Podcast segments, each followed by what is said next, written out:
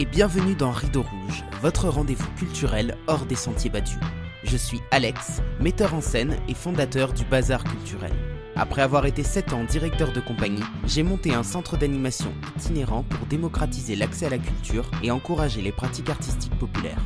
Dans ce podcast, je pars chaque semaine à la rencontre de personnalités, libres penseurs ou collectifs qui contribuent par leurs actions au partage des savoirs et des expériences. Alors si vous êtes à la recherche d'une parole engagée, montez vite à bord car le départ est imminent.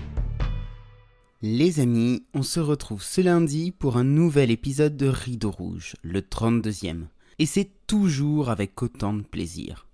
Avant de démarrer, je voulais vous rappeler que j'ai sorti vendredi dernier mon premier podcast solo, La Minute Contre-Culture, disponible sur YouTube et sur toutes les plateformes d'écoute.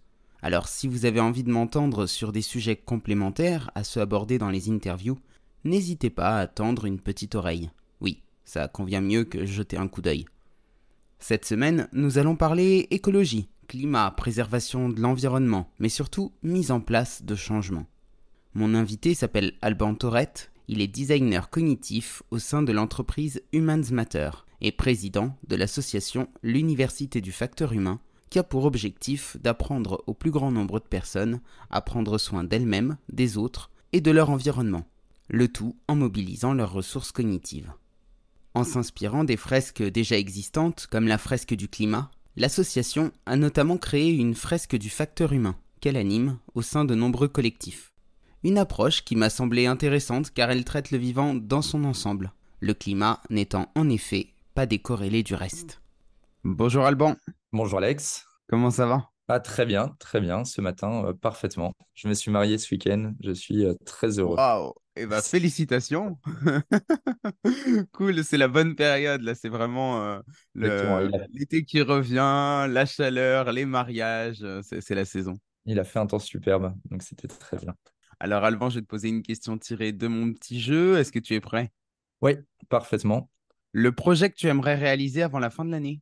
Le projet que j'aimerais réaliser avant la fin de l'année, alors il, y a, une semaine, j'aurais dit mon mariage euh, qui, se passe bien. Euh, euh, là, le, projet, je vais le dire en, lien avec l'association, c'est-à-dire que je suis président de l'association L'Université du Facteur Humain et, et alors c'est pas le, il y a plein de projets dans tous les sens. On a, on a comme volonté de, de, faire croître le plus largement possible les communautés et notamment les communautés régionales. Donc, s'il y a un projet extrêmement important à mettre en place et qui n'est pas encore suffisamment amorcé, c'est la mise en place de communautés régionales pour faire croître l'association le plus largement possible en France. Justement, je veux bien que tu nous en dises plus sur ce qu'est l'association, mais aussi sur ton parcours, qui tu es et d'où est-ce que tu parles. Oui, alors je, vais, je vais commencer humblement par moi. le, je, suis ce qu'on appelle designer cognitif, c'est-à-dire que je, je, je, mets en place des expériences ou des parcours qui peuvent être, enfin, qui sont des parcours collectifs. C'est-à-dire que moi, ce qui m'intéresse, c'est les individus pris dans le cadre d'un collectif, qui sont des expériences apprenantes. C'est-à-dire, ce qui m'intéresse aussi, c'est que les gens apprennent au travers de ces expériences et de ces parcours. qui s'appuient sur les connaissances issues des sciences cognitives. Moi, je n'ai pas un parcours scientifique issu des sciences cognitives. J'ai fait, euh, euh, j'ai un parcours très standard, hein, classe préparatoire, école de commerce, et puis, et puis ensuite j'ai fait du conseil.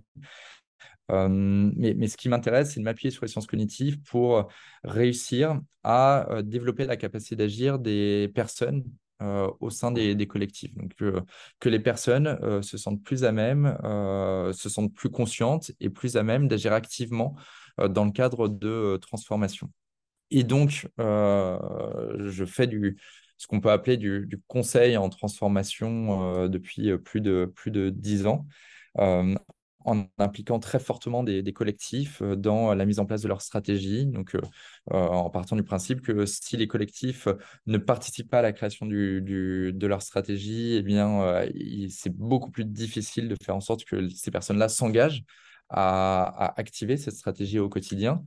Et il y a de cela maintenant deux ans, on a, on, a vu effectivement émerger un très grand nombre de fresques. On s'est dit, mais nous, chez Humans Matter, donc, qui est la société pour laquelle je, travaille, on a beaucoup de choses à dire sur le facteur humain. Donc le, facteur humain qui est la contribution humaine à un événement, donc la contribution humaine que l'humain peut avoir dans le cadre des transformations.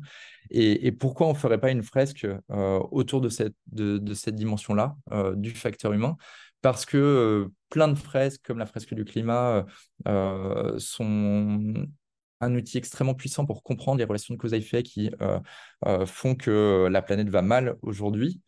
Mais si la planète va mal, c'est avant tout parce que nous, en tant qu'humains, on a une responsabilité extrêmement forte.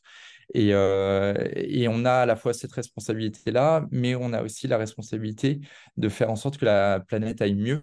Et donc, si on comprend l'ensemble des facteurs qui font que nous, on est à même d'améliorer la planète demain, on sera plus à même de contribuer à, résoudre, j'espère en tout cas, une partie du, problème. Donc, on a créé une fresque qui s'appelle la, fresque du facteur humain en interne chez Humans Matter. Et très rapidement, on s'est dit, mais on, fait une erreur de garder la fresque au sein de Humans Matter. c'est pas le modèle des fresques. C'est pas comme ça qu'on va le plus largement possible faire vivre cette fresque à l'extérieur de nos murs. Et donc, on a créé une association qui s'appelle l'Université du facteur humain, dont je suis euh, président depuis, euh, depuis quelques mois, euh, en charge justement de développer le plus fortement possible cette fresque en créant un, réseau international d'acteurs qui apprennent collectivement à mobiliser des connaissances et des outils pour agir sur le facteur humain. C'est-à-dire que, bien entendu, la fresque est le premier outil sur lequel on s'appuie. Mais mon objectif est que dans les, les, mois et années à venir, eh bien, on ait d'autres outils aussi, euh, mobilisable par une communauté d'acteurs, bien entendu euh, fortement euh, française, mais avec le plus largement possible d'autres communautés à, l'international pour, pour que les individus comprennent comment on peut prendre soin de soi, des autres et de, de son environnement en s'appuyant sur un socle de sciences cognitives. Quand tu parles de mettre en place des changements, tu parles de quoi précisément? On, s'intéresse au sein de l'association à tous les changements et c'est là où c'est extrêmement intéressant. C'est-à-dire qu'on a bien entendu euh, des communautés très actives euh, en lien avec euh, des questions environnementales et plus particulièrement écologiques. Hein. donc on fait un très grand nombre de fresques autour de d'enjeux de consommation responsable, de réduction de sa consommation d'énergie, de d'évolution de sa consommation alimentaire. Donc, vraiment des, enjeux très fortement liés à l'écologie. Mais on va s'intéresser à des, enjeux aussi sociaux. C'est-à-dire qu'une thématique qui m'intéresse beaucoup, l'égalité euh, femme-homme, eh bien, elle, est, euh, elle peut être traitée dans le cadre de, fresques du facteur humain. On peut traiter de questions de laïcité euh, à l'école aussi, au travers de, cette fresque du facteur humain. Nous, on s'intéresse au comportement et à l'évolution des comportements. Mais on, a aussi des, entreprises qui peuvent nous contacter pour des enjeux de digitalisation des usages, de facilitation de leur transformation. À partir du moment où on a un changement de comportement, et, j'oserais dire euh, un changement euh, de comportement qui est euh, éthique, c'est-à-dire qui va dans, le bon sens. la fresque du facteur humain est un outil très puissant pour aider les collectifs à ensemble prendre conscience de l'ensemble des freins qui peuvent les limiter dans leur mise en place de transformation et en même temps prendre conscience de tous ces facteurs sur lesquels ils peuvent s'appuyer pour développer leur capacité d'agir collectivement et donc euh, faciliter la mise en place de transformations. En quoi la digitalisation des pratiques, par exemple, ça va dans le sens de l'humain? Parce que très souvent, on, l'associe plutôt euh, au contraire à une déshumanisation. Oui, euh, tout dépend ce qu'on fait euh, au travers de la, digitalisation. Euh, on, l'a vu par exemple dans le cadre du confinement. Euh, sans outils digitaux, on aurait été des, humains enfermés dans des bâtiments et séparés de nos familles pendant X mois. je ne veux pas dire que tout ce qui a été fait en termes de digitalisation pendant le confinement était une bonne chose, mais le, digital, parfois, enfin le, numérique, parfois peut euh, permettre de renforcer certains liens. Des gens qui euh, vivent loin de leur famille euh, parce que ils ont décidé d'aller étudier à tel ou tel endroit, et eh bien, grâce aux outils numériques, peuvent recréer des liens, se connecter à, ces familles et fortement, fortement renforcer, fortement renforcer leurs liens au, au quotidien. On a après, tout est une question de. Euh, il, faut toujours voir hein, avec, euh, avec les usages numériques ce qui peut être positif ou, négatif. Je vais, je prendre un, exemple qui est assez intéressant parce que j'ai fait une, une, étude récemment sur le, le métavers et on, métavers qui est très fortement consommateur d'énergie et surtout consommateur d'un certain nombre de, de, de, ressources en termes de matières premières pour justement les lunettes, les équipements, etc. Mais euh, on a vu que certains usages pouvaient être extrêmement bénéfiques pour, pour certaines personnes. Euh, il, y a, y a, un très beau reportage sur euh, des, des handicapés qui, grâce à des usages métaversiques, donc numériques, hein, vivent une existence qui les, les de leur enfermement, leur enveloppe handicapée. Et, et, prennent un plaisir énorme à interagir avec d'autres personnes sans être considérés comme des handicapés par, par les personnes avec lesquelles ils, ils, interagissent. Et donc, dans, tout usage numérique, on peut avoir euh, des, côtés extrêmement bénéfiques euh, en, prenant bien en considération, bien entendu, euh, les dimensions sociales et environnementales de ces usages, tout comme il peut y avoir des usages complètement néfastes, malheureusement.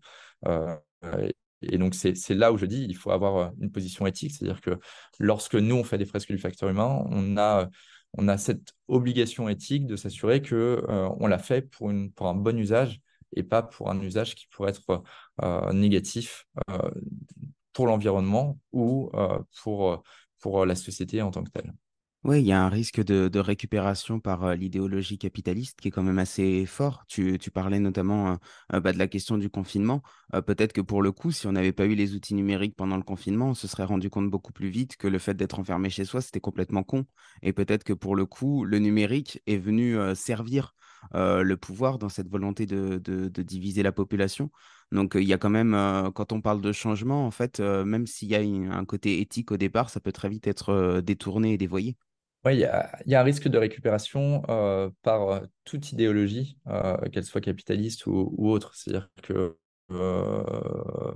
toute idéologie peut venir récupérer telle ou telle chose et en faire un outil euh, pour, pour, renforcer, pour renforcer les, les, les, instruments euh, qui, euh, qui enferment les gens dans, cette idéologie. Quand tu parles de contribution humaine à un événement, tu parles de quoi concrètement? C'est quoi précisément un facteur humain? Oui, je, suis allé, je suis allé très vite là-dessus. je, vais donner un, un exemple très concret. supposons que vous êtes sur la route, vous conduisez votre voiture et vous avez un accident. Euh, il peut y avoir plein de raisons qui euh, amènent à cet accident, euh, des, facteurs météorologiques, il a plu, la chaussée glisse, il y a du verglas, donc facteurs météorologiques, il peut y avoir des facteurs mécaniques, les freins lâchent, la boîte de vitesse est cassée, vous avez un accident. Mais en tant qu'humain, on est aussi, on peut être aussi responsable. moi, je m'endors, donc là, je suis totalement responsable, hein, euh, contribution humaine, donc là on parle de facteur humain, mais euh, tout simplement j'ai quelqu'un qui euh, conduit assez étrangement et je donne un coup de volant en, pensant bien faire, contribution humaine à un événement, et eh bien je, provoque un, accident. ça, c'est ce qu'on appelle le facteur humain, la contribution humaine à un événement. Dans le cadre d'une fresque du facteur humain, bien, bien entendu, on s'intéresse au facteur humain, mais on s'intéresse aussi au avec un X, euh, facteur avec, avec des S, humain euh, avec un S. Et ces facteurs-là, ce sont l'ensemble des, éléments qui euh, vont, d'une certaine façon, avoir une implication dans les décisions et les actions qu'on va prendre. ces facteurs, ils peuvent être de, de plusieurs natures. il peut s'agir de, nos émotions. On est des êtres qui ne sont pas rationnelles ou pas totalement rationnelles, je préfère dire. donc nos émotions jouent un rôle extrêmement important dans notre envie, notre capacité d'agir. on a aussi un certain nombre de biais qui agissent sur nous, qui nous aident dans la très grande majorité des cas à prendre de bonnes décisions rapidement.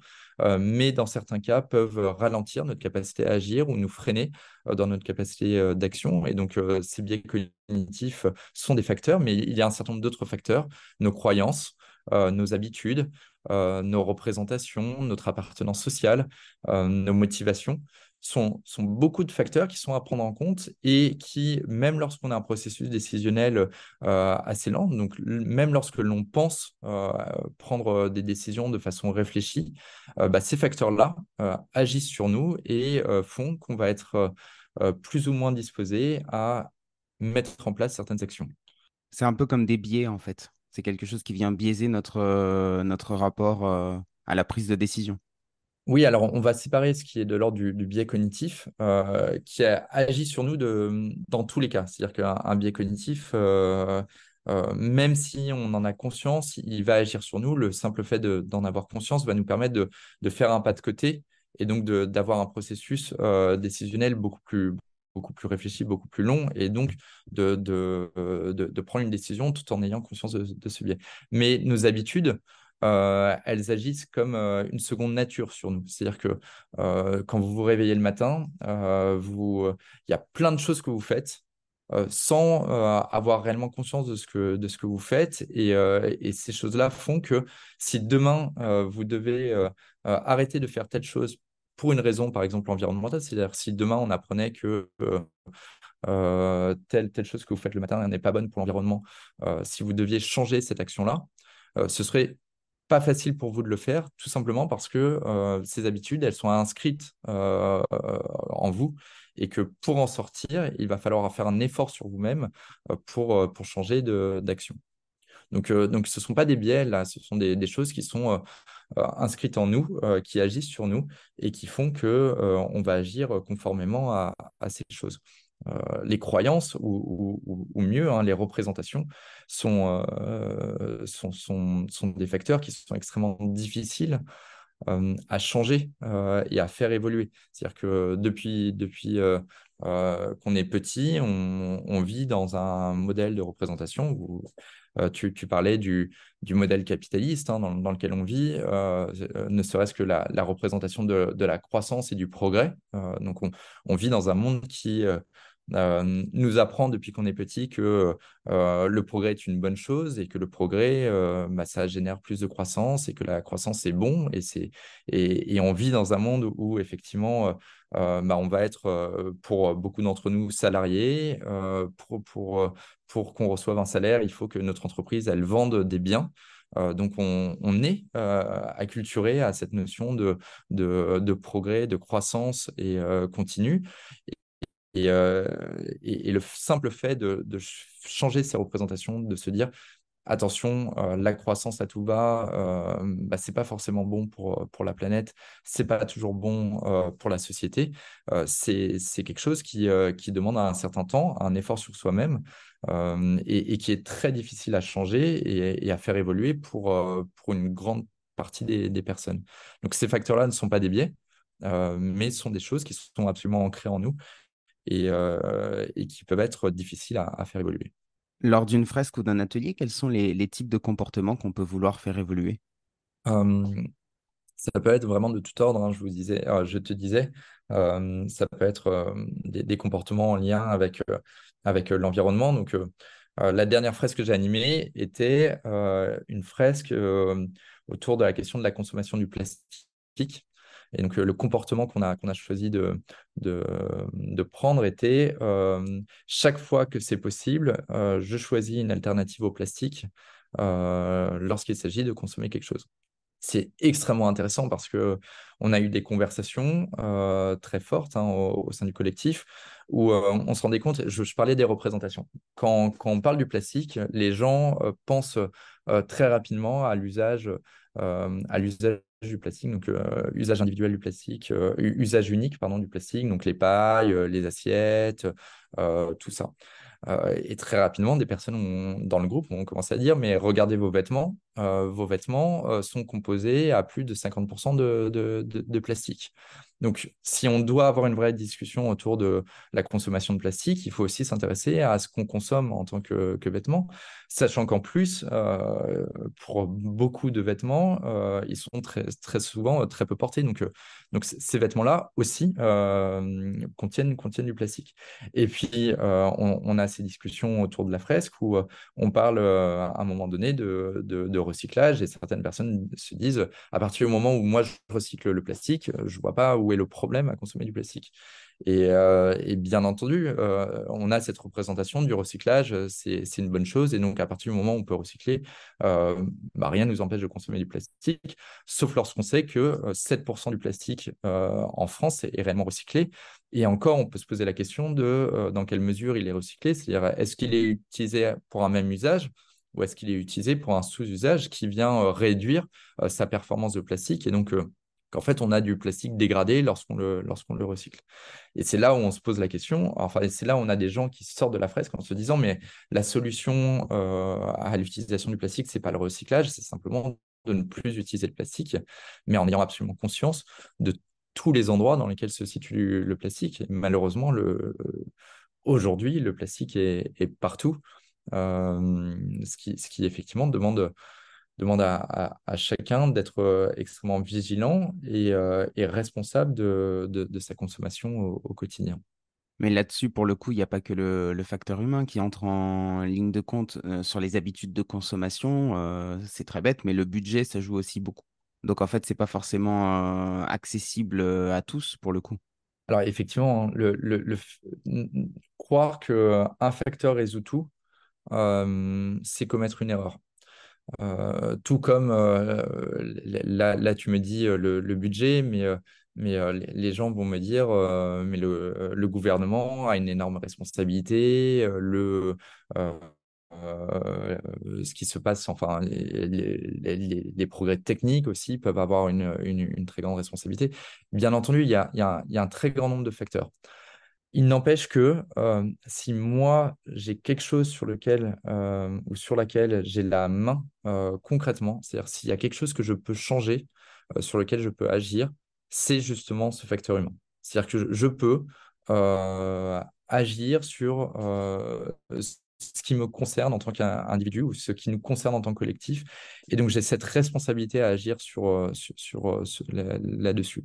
Ce que fait le gouvernement, ce que peuvent faire les scientifiques, ce que ça, malheureusement, je n'ai pas suffisamment la main dessus. C'est-à-dire que, bien entendu, je peux y contribuer en allant voter. Euh, je peux y contribuer en faisant des études et, et, en espérant avoir le niveau scientifique pour participer à cela. Mais euh, le facteur humain, euh, c'est-à-dire tous les éléments sur lesquels je peux agir au, quotidien, j'ai cette responsabilité d'en prendre conscience et, euh, de, faire évoluer le, plus, le plus possible à la fois ma consommation et de contribuer à faire en sorte que les autres fassent évoluer leur consommation en, en cohérence avec, ce en quoi je crois personnellement. D'accord, mais Enfin, pour, pour, y aller, pour y aller franco, est-ce que le vote, ça sert à quelque chose là-dedans? Alors, le, le, facteur humain n'a rien à voir avec, euh, avec le vote. Euh, euh, est-ce que le tu parlais de, de, contribuer au changement Est-ce que le vote sert à quelque chose? Moi, moi, moi, je suis persuadé que oui. Je suis persuadé que, que oui. La, la, la question n'est pas tant le vote euh, la, question est, euh, tient plutôt à la capacité d'apprentissage de, des personnes et euh, au modèle de représentation auquel ces personnes appartiennent. C'est-à-dire que les, les, personnes votent conformément à leur modèle de représentation. Et donc, si ces modèles de représentation n'évoluent pas, eh bien le vote en tant que tel euh, n'évoluera pas. Si euh, en revanche les conditions sont là pour que euh, les personnes apprennent, c'est-à-dire soient conscientes de, ce qui se passe, apprennent de leurs propres actes et des actes de leur gouvernement et puissent voter en, pleine conscience, bien entendu, le, vote sert, à quelque chose. Oui, mais si on vote toujours pour les mêmes et que de, parmi ces mêmes, il n'y en a aucun qui, euh, qui ne serait-ce que s'engage à, prendre, à prendre des décisions euh, relatives à, la bonne, euh, à la bonne tenue du climat, au respect de l'environnement, aux bonnes pratiques en termes en termes d'écologie, en fait, est-ce que ça sert à quelque chose? Et si nos, si nos représentations évoluent, on, on ne votera pas pour les mêmes. Mais là, ce n'est pas une question de représentation, c'est une question de candidat. C'est-à-dire, même si nos représentations évoluent, s'il n'y a pas de candidat, il n'y a pas de candidat. Mais, enfin, euh, euh, sauf à penser que personne ne, ne, défende cette cause, rien n'évoluera. Euh, il se passe des choses, c'est-à-dire qu'il y, a des, on, vous enfin, on, l'a vu hein, lors des dernières municipales, c'est-à-dire que la carte des, des, grandes villes a, a fortement bougé. Euh, euh, et, il y a cette volonté, localement du moins, de faire bouger euh, très fortement les choses. Ce n'est pas le cas partout, mais ça, progresse. La, question, c'est est-ce que ça va assez vite? Sans doute pas. sans doute pas compte tenu de, l'urgence de l'urgence climatique, mais les choses elles bougent. Le, problème c'est que on a mis on a mis trop de temps, je pense, hein, à, à, faire en sorte que les choses puissent bouger. Et c'est que face au mur que les, que les gens commencent à se poser des questions et que euh, cette dynamique euh, démocratique qui, prend du temps euh, commence à, s'installer. En fait, je te pose ces questions parce que j'ai l'impression qu'il y a un petit peu un paradoxe dans ce que tu dis. Entre au début, tu nous disais que la, fresque du facteur humain est faite pour intervenir dans les organisations pour mettre en place des changements, donc plutôt à l'échelle d'un collectif euh, qui soit euh, petit ou plus important. Et plus on avance dans la discussion, plus j'ai l'impression qu'en fait, on se recentre sur des changements à l'échelle individuelle, ce qui n'est pas tout à fait la même chose, parce qu'effectivement, on peut prendre la décision euh, de mettre en place des changements dans nos vies, quels qu'elles soient, pour, bah voilà, ne serait-ce que pour améliorer aussi notre, notre rapport euh, au monde, à la nature, à notre santé, peut-être aller un peu plus euh, doucement, etc. Enfin voilà, on peut prendre les exemples qu'on veut. Euh, c'est pas pour autant que si on peut, on peut prendre l'image du colibri, ça, peut avoir un impact sur le collectif, mais c'est pas pour autant que c'est suffisant et c'est pas pour autant que ça va faire changer le collectif à court terme. Alors, je, fais, je, fais, très attention à ce qu'on peut appeler des, actions, enfin des changements individuels, c'est-à-dire que je, préfère parler d'actions action individuelles, c'est-à-dire que euh, vous, vous allez, euh, enfin chaque personne peut euh, mener des actions en, tant qu'individu. Mais on, est imbriqué dans un système d'action qui est un système en, réalité collectif d'action. Je prends, je prends un exemple très concret. J'ai il y a, deux ans, j'ai acheté un vélo et, j'ai fait le choix bah, d'aller au bureau en, vélo. très bien, j'habite à, Paris, dans le centre de, Paris, dans un, dans un immeuble où, malheureusement il n'y a pas de garage à vélo au, sein du, de, l'immeuble. Euh, au bout d'une semaine, j'avais garé mon vélo euh, à l'extérieur. Au bout d'une semaine, je me suis fait voler le, mon vélo. Euh, donc, j'ai racheté un vélo juste après et, en me disant, bon, je le laisse plus dehors. Maintenant, j'achète une, enfin, je, loue une place de parking dans le parking qui était à côté pour, pour mon vélo, pour pouvoir aller au, au bureau en vélo. Et, en fait, trois mois plus tard, il décide de fermer le parking. Sauf que la mairie acte la fermeture du parking, mais sans proposer euh, de solutions de parking alternatifs pour les, pour les vélos qui étaient garés à, l'intérieur. Euh, résultat des courses, j'ai mon vélo qui est, j'habite au sixième étage dans un escalier euh, très serré qui est au, sixième étage et, et, aujourd'hui je me sers beaucoup moins de mon vélo que, que ce que j'aimerais pouvoir en faire. C'est-à-dire que c'est plus simple pour moi finalement de prendre le métro que, que de prendre le vélo. Et pourtant j'ai cette envie absolument d'aller en vélo au travail cette action, elle est purement individuelle. C'est-à-dire que euh, le fait d'aller au bureau en vélo, c'est un acte purement individuel. Mais je suis imbriqué dans un système de, décisions et de choix euh, qui, euh, qui font que, à la fin, mon action individuelle va être influencée par ce que d'autres acteurs vont pouvoir décider.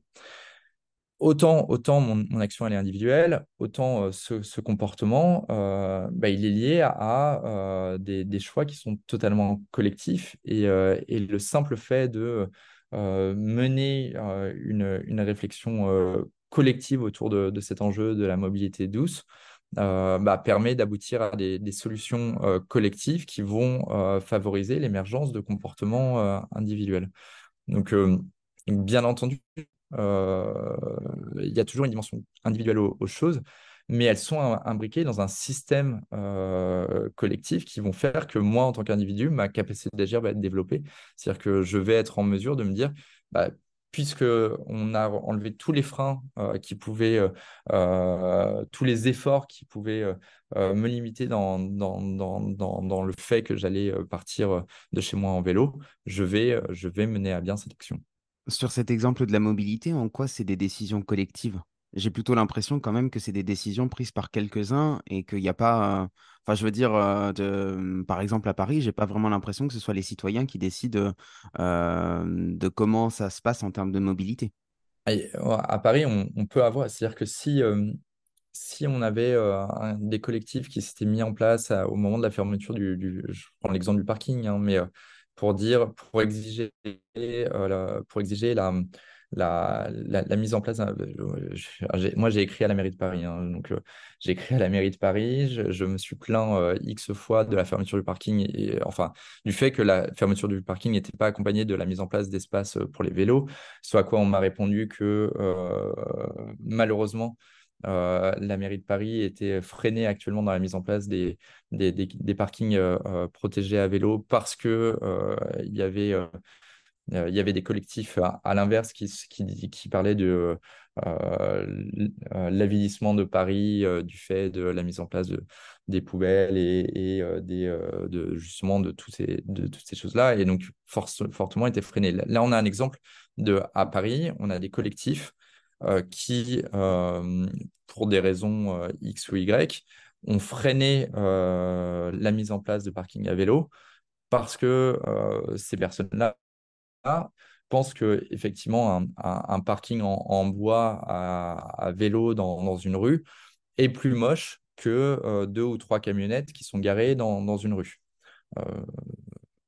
libre à eux de, penser cela. Mais en tout cas, ces collectifs-là ont freiné un autre, euh, d'autres collectifs qui, eux, euh, sont pour, euh, sont pour les mobilités douces. Donc, il y a, y a quand même des, dynamiques comme telles. Et, et, il suffit, je prends un autre exemple, hein, les, les, les, voies sur berge, bah, il, a suffi que des collectifs soit pour la mise, la, la, mise en place, enfin la, réappropriation par les, les, les, par les Parisiens de, euh, de, de ces voies pour qu'on décide de fermer euh, des, des, voies qui étaient euh, utilisées par les voitures et que maintenant on a quand même des, des personnes qui, pendant l'été, peuvent bénéficier de, de, l'accès à ces voies et profiter de, de, ces voies pour, pour, pour se rencontrer, pour discuter et tout simplement profiter de, de leur ville le, le plus pleinement possible. Donc il y a des dynamiques collectives il y a toujours des dynamiques collectives. Et du coup, euh, dans le sens de ce que toi tu indiques, pourquoi il n'y a pas de dynamique collective qui se met en place? Par exemple, sur la fermeture de ce parking, euh, pourquoi est-ce qu'un collectif euh, qui militerait pour le remplacement, la, mise à disposition d'une solution alternative, n'a pas eu autant de poids qu'un collectif qui militait pour l'opposer? Est-ce qu'il n'y a pas eu d'approche collective là-dedans? C'est-à-dire que et, je, prends, je, vais prendre mon, exemple, c'est-à-dire que moi j'ai une approche extrêmement individuelle, c'est-à-dire que j'ai écrit euh, directement euh, euh, aux personnes concernées à, à, la mairie. si j'avais vraiment voulu bien faire les choses, j'aurais pu me renseigner sur l'ensemble des personnes qui avaient un vélo dans, dans ce parking-là, collectivement créer, créer créer un, groupe de personnes qui auraient euh, fait cette demande de, euh, bah d'avoir une solution alternative pour pouvoir garer, garer le vélo. Cet effort-là, je ne l'ai pas fait. Cet effort-là, je l'ai pas fait. Et, euh, parce que je n'ai pas fait cet effort, je ne suis entendu qu'en tant qu'individu. Alors peut-être que si la mairie, euh, elle faisait face à X demandes en parallèle euh, individuelles, elle, y prêterait, euh, euh, plus attention. Mais, là, c'est pas le cas. Et, d'une certaine façon, moi, je me mets à leur place entre, le, petit bobo parisien qui, se plaint parce que son vélo, il va devoir le garer dehors et la, personne qui, vous écrit X mail parce que euh, il n'y a pas de pla- place en crèche pour son enfant et que c'est difficile d'aller travailler, euh, bah, le degré d'urgence euh, de la personne qui traite la demande euh, n'est pas le même. Ça, je peux le, je peux le comprendre parfaitement. Est-ce que tu as vu le guépard de Visconti? Et est-ce que tu connais la citation Il faut que nous changions tout pour que rien ne change? Et si oui, qu'est-ce que tu en penses? euh, alors, c'est très différent hein, parce qu'on on, on- on parle d'une certaine forme de noblesse prise dans, dans, dans une Italie euh, en, en, en pleine, enfin, la- en Sicile, hein, en pleine révolution, euh, et qui, euh, et, et qui euh, se, se- trouve dans l'obligation de, de, de changer euh, pour euh, rester, euh, pour, pour garder les acquis sur lesquels elle, elle vit. Euh, moi, je, je suis pas, enfin, il y a, un énorme plaisir hein, dans, le fait de, se transformer. Euh, la, question, c'est se, transformer, aller vers quoi? C'est-à-dire se, transformer vers où? Euh, euh, je, reprends l'exemple, hein, le- j'ai jamais fait le lien entre le film de Visconti et, la crise climatique, mais en fait, on, il, faudrait tout changer. Il faudrait tout changer à, la société qu'on a construite depuis euh, des, centaines d'années pour que rien ne change, c'est-à-dire pour euh, retrouver un, état euh, où on, pourrait vivre sereinement avec la nature qui nous entoure. Ça, pourrait avoir du sens, c'est-à-dire il, faudrait tout changer, il faut, être en mesure de remettre à plat euh, le système sur lequel on vit actuellement pour retrouver un état qui correspond un peu plus à euh, ce qui nous a amené à, être des humains aujourd'hui et à, et à vivre euh, avec, euh, avec toute la diversité des, espèces qui sont, qui sont présentes sur cette planète. Mais le, but n'est absolument pas de dire pour que rien ne change, c'est-à-dire que pour qu'on vive tel qu'on vit actuellement, non, il faut accepter que, que notre vie actuelle ne correspond pas à euh, la réalité pour laquelle on a été faite. Ce qui n'est pas le cas du film de Visconti, où, euh, euh, ce que, souhaite absolument cette noblesse, c'est garder les acquis sociaux sur lesquels ils ont grandi et, pouvoir continuer à, vivre au détriment du reste de la, la population. Donc le fond est juste, la relation avec le film ne l'est pas tout à fait. Et tu penses que euh, le pouvoir aujourd'hui ne souhaite pas, en termes de, de climat, par exemple, euh, mettre en œuvre des changements qui vont faire en sorte que rien ne change pour eux en termes d'acquis, en termes de droits, en termes de privilèges? Est-ce que le pouvoir, euh, c'est une question, c'est une question difficile. hein. On- je reprends, l'ensemble des, je- et c'est là où, où t'interroger sur les facteurs humains est, une bonne chose. C'est-à-dire que euh, on, est tous des, êtres qui agissent en fonction de, de certaines motivations. Euh, donc, bien entendu, euh, on va agir en fonction des gains qu'on va pouvoir tirer de chaque, de chaque chose et euh, des efforts que cela demande. Plus l'effort va être important, euh, moins on va être motivé à, agir. Euh, plus le, gain va être faible, moins on va être motivé à agir. Et à l'inverse, plus l'effort va être faible et plus euh, le, gain va être élevé et plus on va être motivé à agir.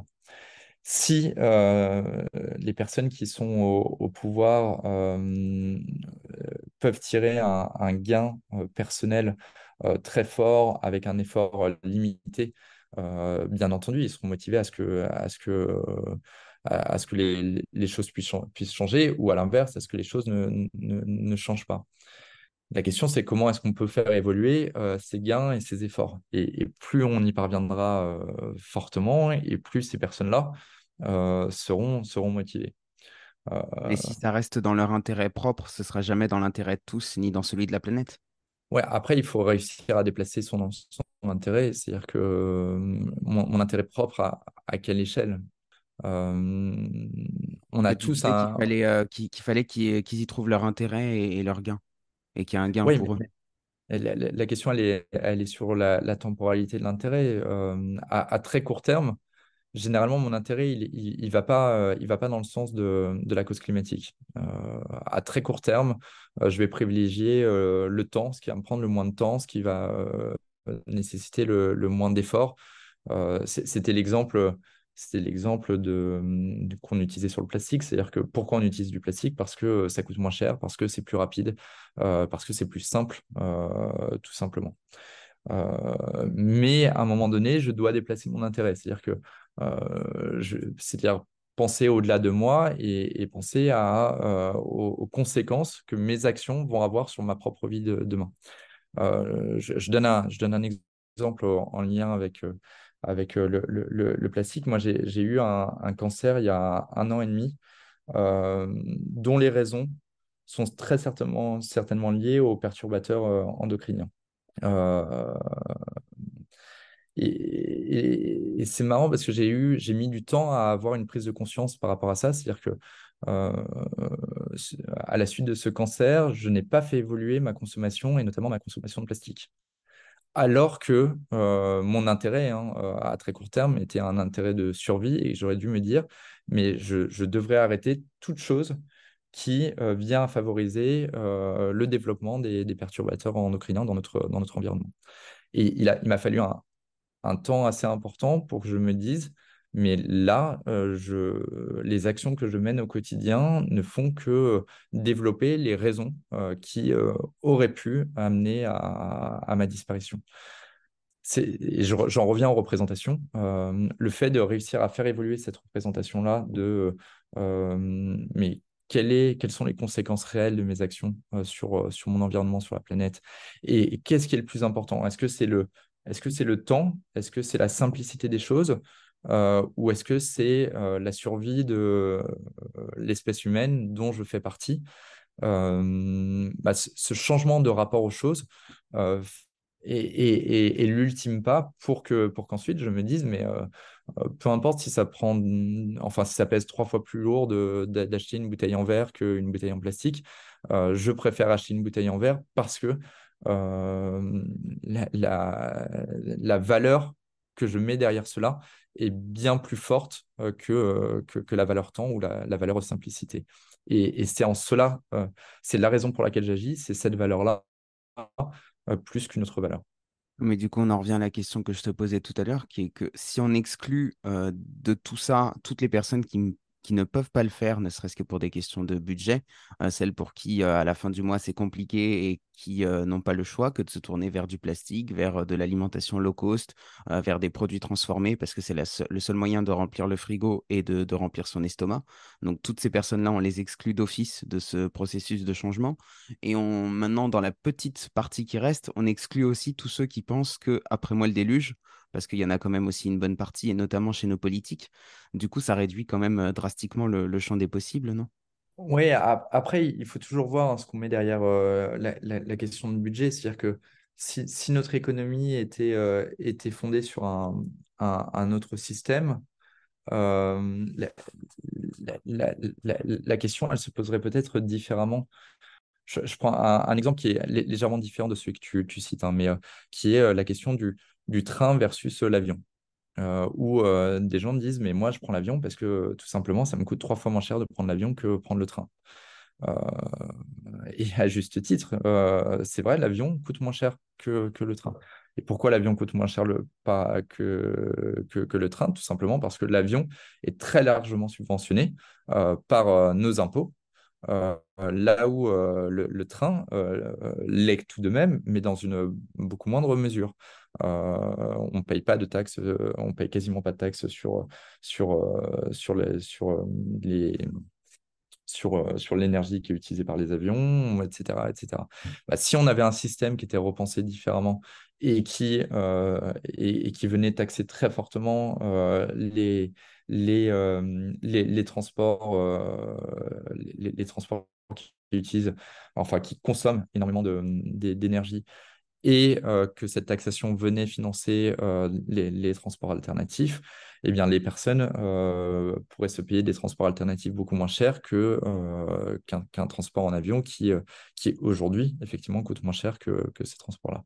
Si effectivement on venait favoriser les, les filières locales au détriment de, d'accords de d'accords commerciaux euh, qui, euh, qui font que euh, importer des produits à l'autre bout de la planète, bah, ça coûte moins cher que la tomate qui est produite à, à, 30 km de chez moi. Bon, ce n'est pas le cas.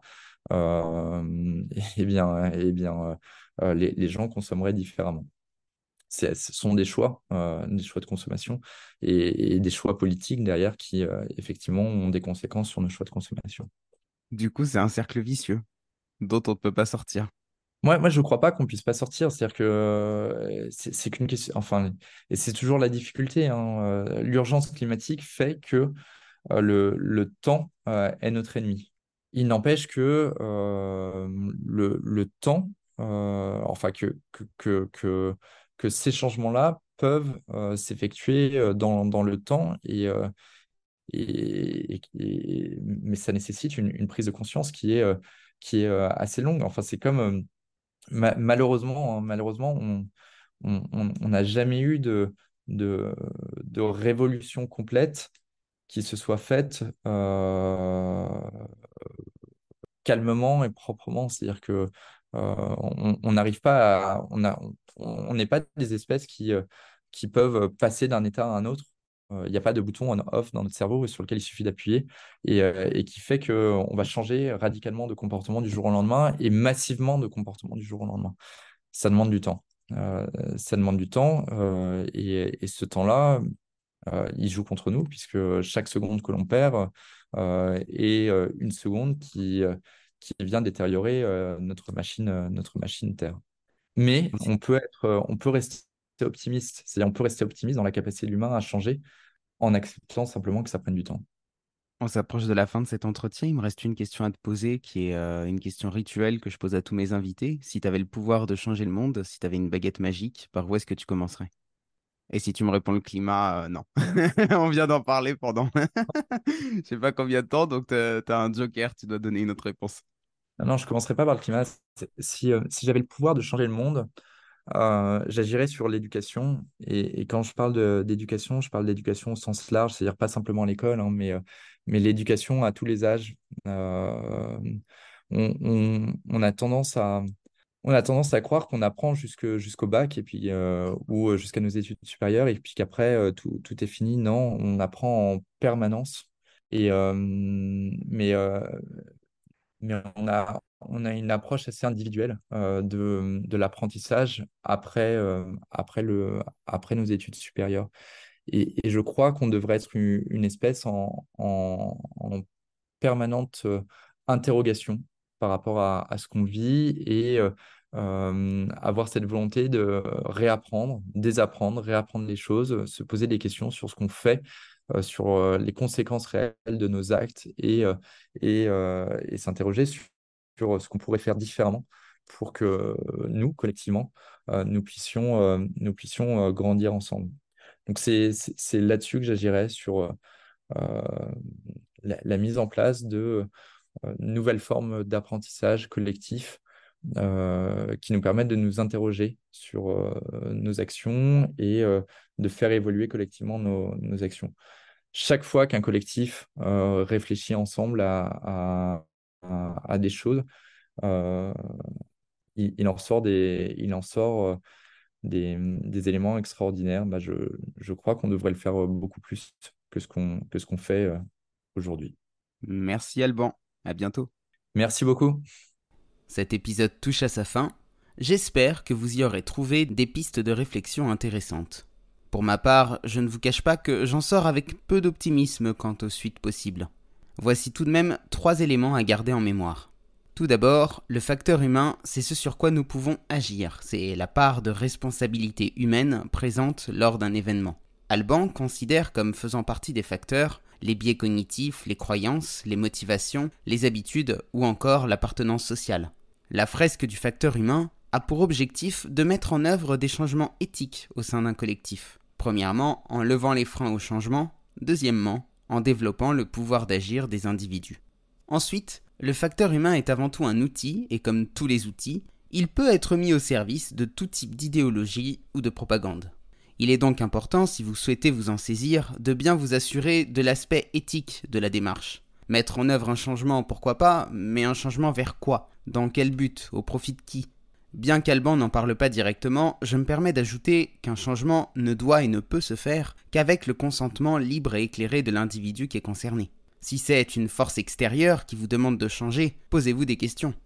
Enfin, pour répondre à la question posée dans le titre, changer me semble, après mon échange avec Alban, non seulement difficile, mais quasiment impossible.